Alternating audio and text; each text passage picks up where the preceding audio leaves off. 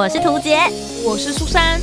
哦，那些工作上的鸟事，生活中的小确幸，嘘，还有那些小秘密，都在推送闺蜜谈心事。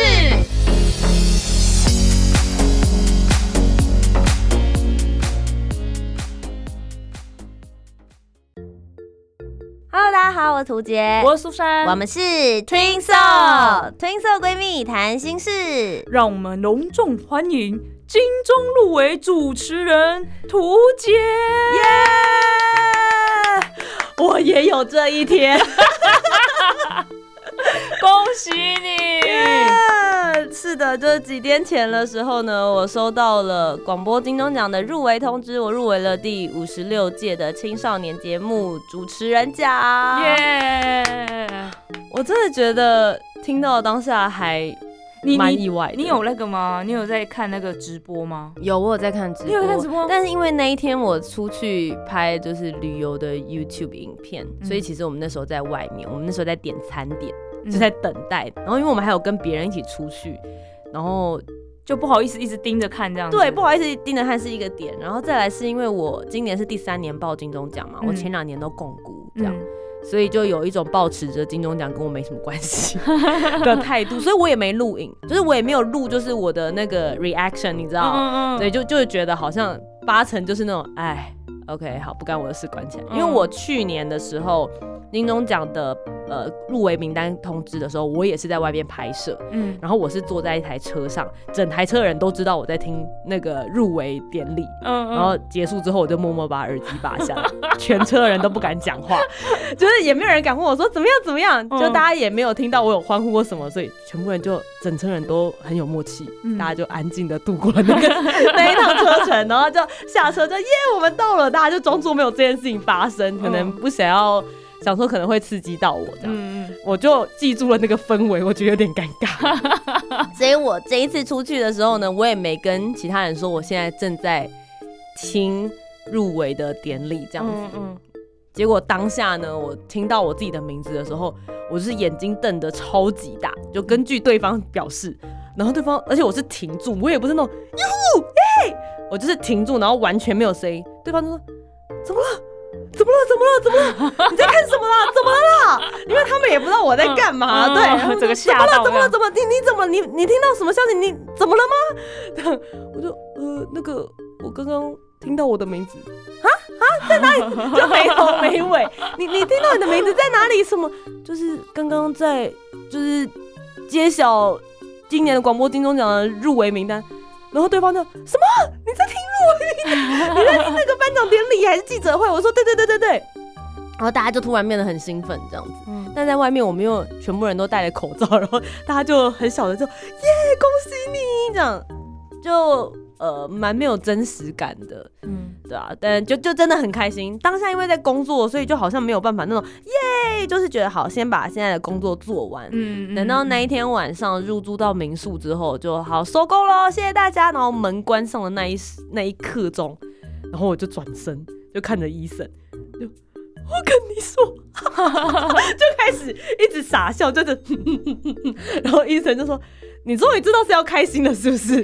我说：“好像突然觉得，嗯。”就是一种大学的时候在念的东西，觉得好像离你很遥远，现在突然好像离你很近、很近、很近的那种感觉，我觉得蛮不真实的。嗯，我当天呢，我我自己都不知道到底什么时候公布入围的，因为我他好像也没有特别写说哪一天会公布入围。对，然后我那天忙到爆炸，上午有一个专访，下午有一个专访，然后是因为我在专访当下，然后手机一直在响，一直震动了，我想到底在发生什么事情，就是为什么，就是好像工作很热闹的感觉，对对对对，我想我现在忙到要爆炸，他现在在干嘛？然后就就是在那个录音。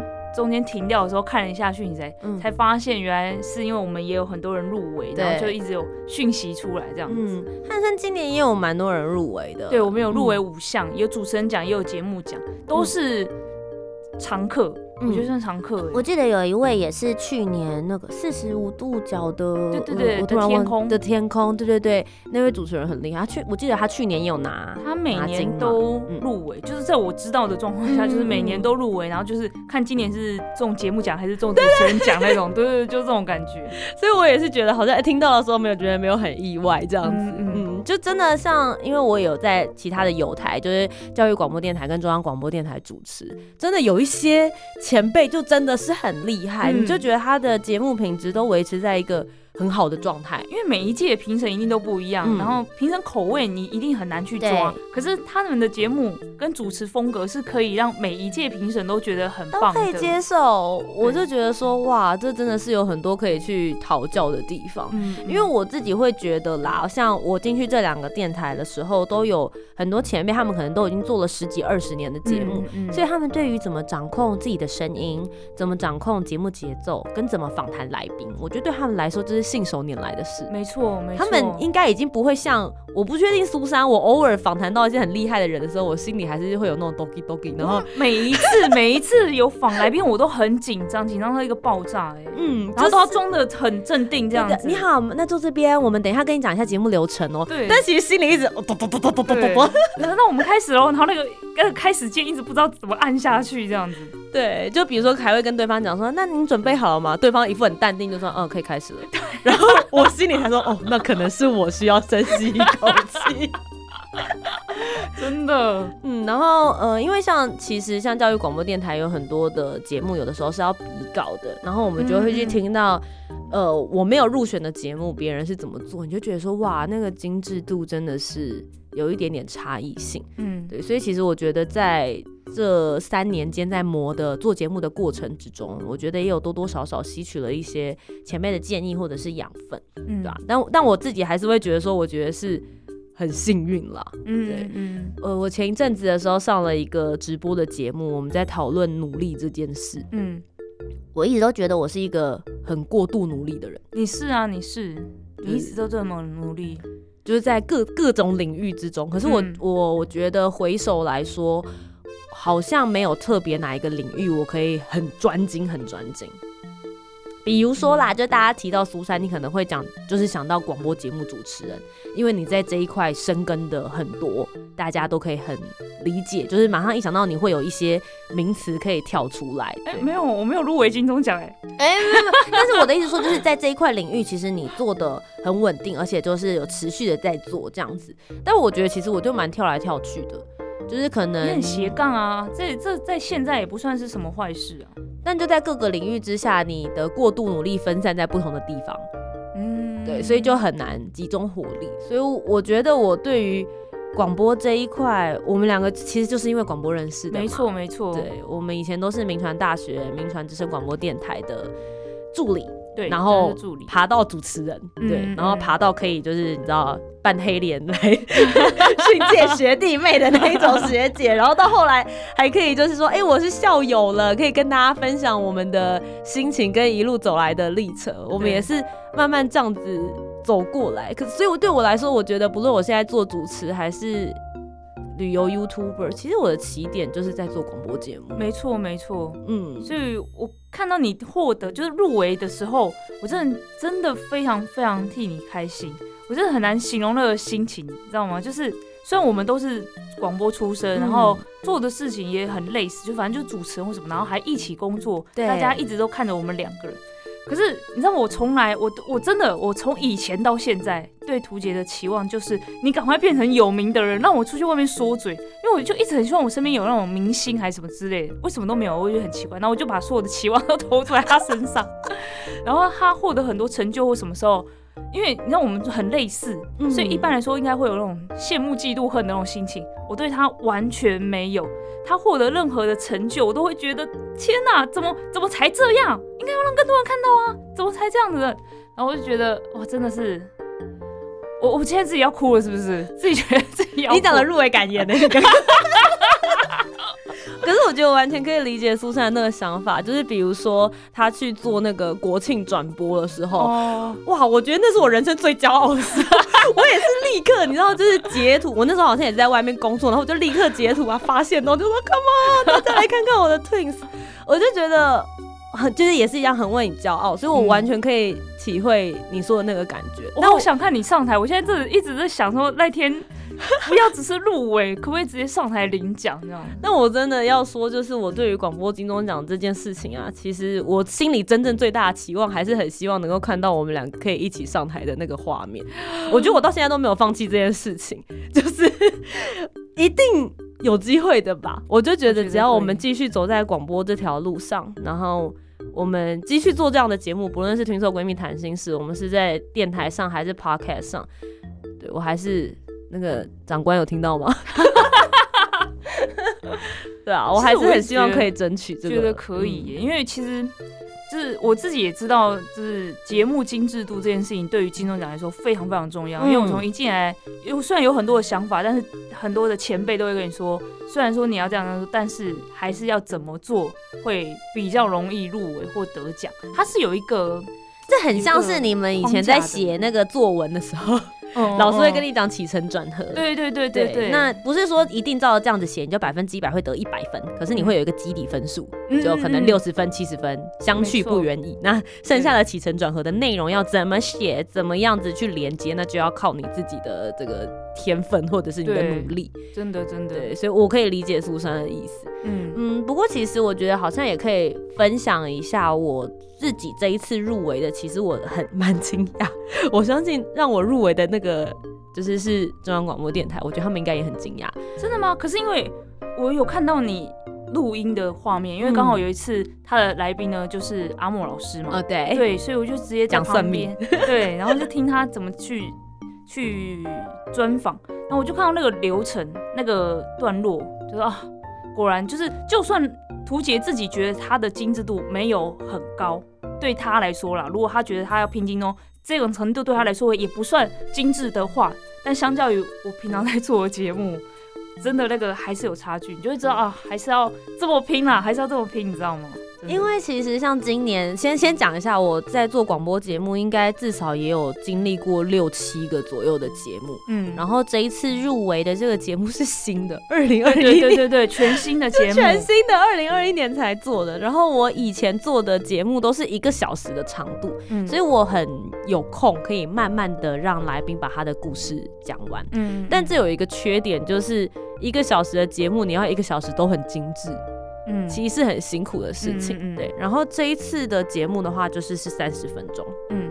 我觉得三十分钟就是一个说长不长，说短不短的时间，嗯，但是会让来宾也会有一点压力，他会觉得说我要在三十分钟之内讲完我人生毕生的绝学，或是把我所有的事情都分享出来，他自己也会很精致。嗯，我觉得应该这样讲，就是对方会觉得他要很精致，拿出他所有精华的东西。嗯，那我们在主持的过程的时候，也是尽量用那样子的角度跟节奏。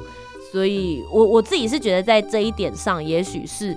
今年会比较有机会出现，然后另外我觉得今年的评审的，我觉得他们对于新的声音的接受度还有宽容度比较高。嗯，因为我发现，你知道，毕竟我们就连续共估了几年嘛，我们就去观察说到底是什么样子的节目可以受到大家的青睐。就就像苏珊讲的，每一年评审都不一样，口味会不太一样。但我觉得今年的评审是愿意接受新的声音的，跟新的做法。嗯嗯嗯。就是，也许我们在很多东西上，我们没有到我所谓的精致这件事情。我想要说，就是广播节目其实有分很精修，就是每一句话我都要非常言之有物，甚至我都有曾经经过铺陈。那主持人其实是可以透过专访单元，就是来宾讲的话，你当然不能控制。对对，可是主持人的话，其实我们是可以在后置的过程里面，如果我希望的话，我可以一直重新再录。没错没错，然后想办法让那整集节目听起来。我的主持都超精辟的，对，这种是一种精修的方式。可是另外一种就是我们这样子比较自然聊天，然后让听众稍微比较没那么负担。我并不是说精修不好，只是说精修感觉你需要每一字每一句，你都会觉得错过什么很可惜。嗯嗯，对。但有的时候这种聊天的方式会让听众感觉到很舒服。对，对，是两种不同的 style。对。嗯，其实我觉得这个也要取舍。像其实我本来也想要去报名一些，比如说呃新闻报道奖啊，就是外面的广播节目的奖项，然后它它比较像是专题类的东西。但我本来一直想说，哎，我关注什么议题，然后我透过这个方式让更多人知道，然后也好像可以去得个奖或干嘛的。但后来发现，它那个也很难，它的那个讲话是算秒的。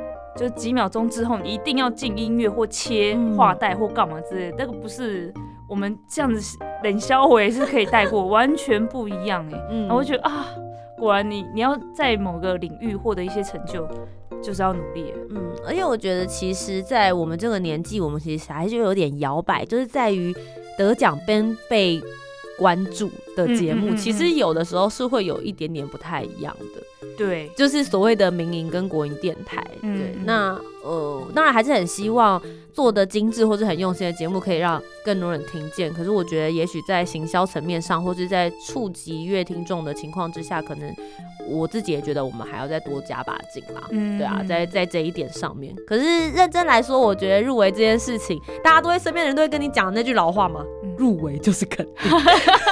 哎，我我真的有听过这样的讲法，就是因为。因为你知道得奖这件事情，也除了就是你是不是真的很有实力，然后还有运气，还有还有一些我们不知道看不到的的部分，所以才会有觉得说为什么入围即得奖？因为你竟然可以跟那些大家觉得一定会得奖的人，或是有可能平常会颁给那些人，你刚才已经平起平坐了，那就是会颁给你，可能有有一些。我们不知道的考量或什么之类的，我不知道啊，因为我最近就是在装潢新家，然后我已经放好一个位置，就。我就是那边，就是你知道，去做金钟奖讲座，可以可以的。对对，我我已经把位置空出来。人家不是都说吗？吸引力法则的状态是，你已经觉得你会拿到了，你把所有东西都一切塞好，它就会自然走进来。我就是保持这种信念，没错，可以的。吸引力法则一定会让你。所以我已经决定了，那个位置就是要放金钟奖的讲座这样子。所以我就等着他入住。你现在是不是要赶快为上台做一些准备？哦，我有哎，我就美白之类的吗？我要先讲一下，好像没有办法，因为我从就是九月到十月的每个礼拜六，接下来都会在台东工作，就是做那个最美星空的主持，之后也可以再跟大家分享这些活动，所以就你知道，就太阳。总是还是会烈烈的在我身上留下一些烙印的痕迹。等一下，星空音乐会不就是晚上看星星吗？我们从下午就开始彩排啦，对啊，所以哦，然后再这样，对不起啊，那因为我中间还有做别的事情，我刚好去台东，这一次有机会就是接到了一个电视台的工作，所以会做一些访谈，就也是也是有点类似像职人访谈这样，之后也会在电视上播出，所以就是很忙。我要讲的事情就是说，没办法，我就是要一直。晒到太阳，所以对于美白这件事，我已经有点放弃了。没关系，那那这就让你的特色好了。我觉得你就健康美这样子。对，然后我现在已经有找到就是礼服的赞助这样子。对，所以对，就是我知道入围之后，我就赶快去问身边的朋友，你们有没有觉得可以让我去参加颁奖典礼的衣服这样子？对，然后就找到了这个利维亚的欧美顶级婚纱。我之所以找他的原因，就是想说，反正之后我要结婚，看他要不要连后面。有一些是设计师，就他本身服装设计师很有风格。可是我想说，哎，那如果是婚纱公司，会不会聊得很开心的话，就顺便，哎，对，这是一举两得呢。嗯，但我觉得中间有经过一些我觉得蛮荒谬的事，比如说伊森就我男朋友，他就问我说，哎，还是你要干脆穿白纱去走那个红毯？我说什么意思？他就说，你看哦，当天一定会有很多摄影机，对不对？然后还有电视转播，哎，嗯，那诶，那个红毯的男伴已经决定好了吗？我是可以陪你一起走的吗？我说你想干嘛？他说你看，你这样大家就帮我们把婚纱照拍完了。哎，好像可以耶！你们就真的走那个红毯，而且那红毯就是你们结婚了，你们就自己自己在边，我们就办完典礼啦，这样对啊，我们就就是趁着不管有没有得奖，就至少趁这一波 做完该做的事情。宴，哎，你看。我们宴客宴的可都是金钟入围者，真的哎，好荒谬哦，是不是很荒谬？很荒谬啊！但是又突突然觉得好像很合理，对不对？好像可以试试看，好像可以试试看呢。对，觉得会上新闻，应该还蛮好笑的。就金钟入围金钟的人把这边当婚礼现场，然后呃，就除了这个啦，就是。礼服这方面当然就要开始减肥，对我就很认真，现在实行一下，就晚上六点钟以后不吃东西，尽量少吃淀粉这样子。呃，第二件事情是我现在比较困扰的，就每个人都问我说，你上台的话要不要拟个稿子啊？那个得奖感言。对，嗯，然后我就想说，但是因为我觉得我对这件事情蛮没自信的，我觉得小时候可能用不到，就就就不用写了这样。可是又很怕，假设真的不小心得了，我上台不知道讲什么事情，那就也很不 OK。哎，很多人是就算准备了上台，是脑筋一片空白呢。对啊，但我比较怕就是有感谢的人忘记漏掉了，觉得很没礼貌这样子。对，所以我现在很苦恼这件事情。然后我妈就很期待，我妈说你应该一般跟一般人一样吧，上台是会先谢谢爸爸妈妈吧。对，就是呃，现在就在这做这些事情，就在很努力的准备。然后之前有一个就是也是名传资深的学长阿松学长，他之前已经拿过广播金钟奖了，嗯，他是入围好几次。然后好不容易就才得到奖项这样子，所以他就跟我就说，呃，就鼓励我啦。他说，就是我们要保持平常心。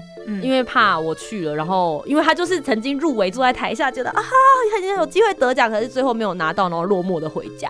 还有经历过那个心情的起伏，对，他就说，就是我们做最大的努力，保持最大的期望，可是要想着最坏的打算。但是你想一下，你的最坏打算也已经是入围了。对啊，嗯，我确实在得奖，就是入围的那一两天的时候，晚上做梦梦到我没有得奖我压力也太大了吧！真的真的是有那种，然后就是我在梦里很失落，嗯嗯，然后我起床之后我就想说，这绝对不是预知梦，就一直跟自己讲说没有没事的没事的，梦跟现实会相反。对对对，就就一直跟自己讲说，我原来这件事情对我来说是压力了。哎，那你还是穿婚纱去好了啦，就算没得奖，但是那天的版面全部都是你。对，要不要考虑这样子？我我我还是来认真计划一下，反正将近还有三个礼拜左右的时间，大家就可以继续。Follow 一下我的粉丝专业，就图杰一起迷路旅行。我应该也会拍个 YouTube 影片来记录一下这个人生难得的一定要时刻，对啊，不然后来或者大家 follow 一下苏珊，我相信他会帮我转发一下线动。没错没错，我一定要让更多人知道你去 follow 你，让你变得更红，让我可以到处说嘴。好啦，然后最后在这边，我想感谢一下那个白沙屯的妈祖娘娘。对，我特别，你有你有特别有跟白沙屯妈祖娘娘讲到这件事情？有哎，我今年在就是进香的时候，一路上面我就一直有在跟她讲这件事，因为我觉得祈求太多事情的话，她可能会觉得太杂乱。嗯，对，所以我今年就只有求一件事，就是我想拿金钟回家讲。然后因为我那时候去走的路上的时候，遇到另外一个导演，就是他叫安导，他也是一个 YouTuber，他以前是指导在台湾的故事的这个节目。哦，那他。为什么会来走白沙屯妈祖进香？是因为他第一年跟妈祖娘娘结缘的时候，他就跟他说：“我希望我的节目可以就是让我走一次金钟红毯。嗯，就如果你实现的话，我就一直跟着你来进香。”结果那一年他就入围了电视金钟奖。然后我就听了他的故事，我就开玩笑，我就说：“是不是真的这么神啦？每个来走都会拿金钟哦。”然后我就一路教子的时候就有跟他讲这件事。然后在那一就是。上一个礼拜就是入围广播金钟奖的典礼，那刚好我有去了一趟白沙屯。那礼拜三公布入围嘛，我礼拜一的时候又再跟他讲了一次，拜托你，拜托你，我就是很想拿这样。然后就是礼拜三就有听到入围名单。我不晓得大家对于这些就是你知道神明之说有什么想法，可是我觉得我很相信我们要很努力、很努力的尽人事，可是还是有某一种程度是一些运气。嗯，对，那个运气你不知道它是怎么来的天命。但我觉得这对大家的心理上面都会觉得舒服很多。那我很相信，至少在这段过程之中，是猫中牛牛给我了一个很安定的心灵力量。对，所以我接下来会去还，就还是要先去还愿一下，先入围，先还一次。对，得奖了再去还一次。但至少可以确定，接下来大家如果在就是明后年的那个静香，应该还是会看到我。欢迎大家来打招呼，这样。对啊，好啦，以上就跟大家分享一下。不好意思，听我漏漏等讲的这么长，对太开心了，恭喜你耶！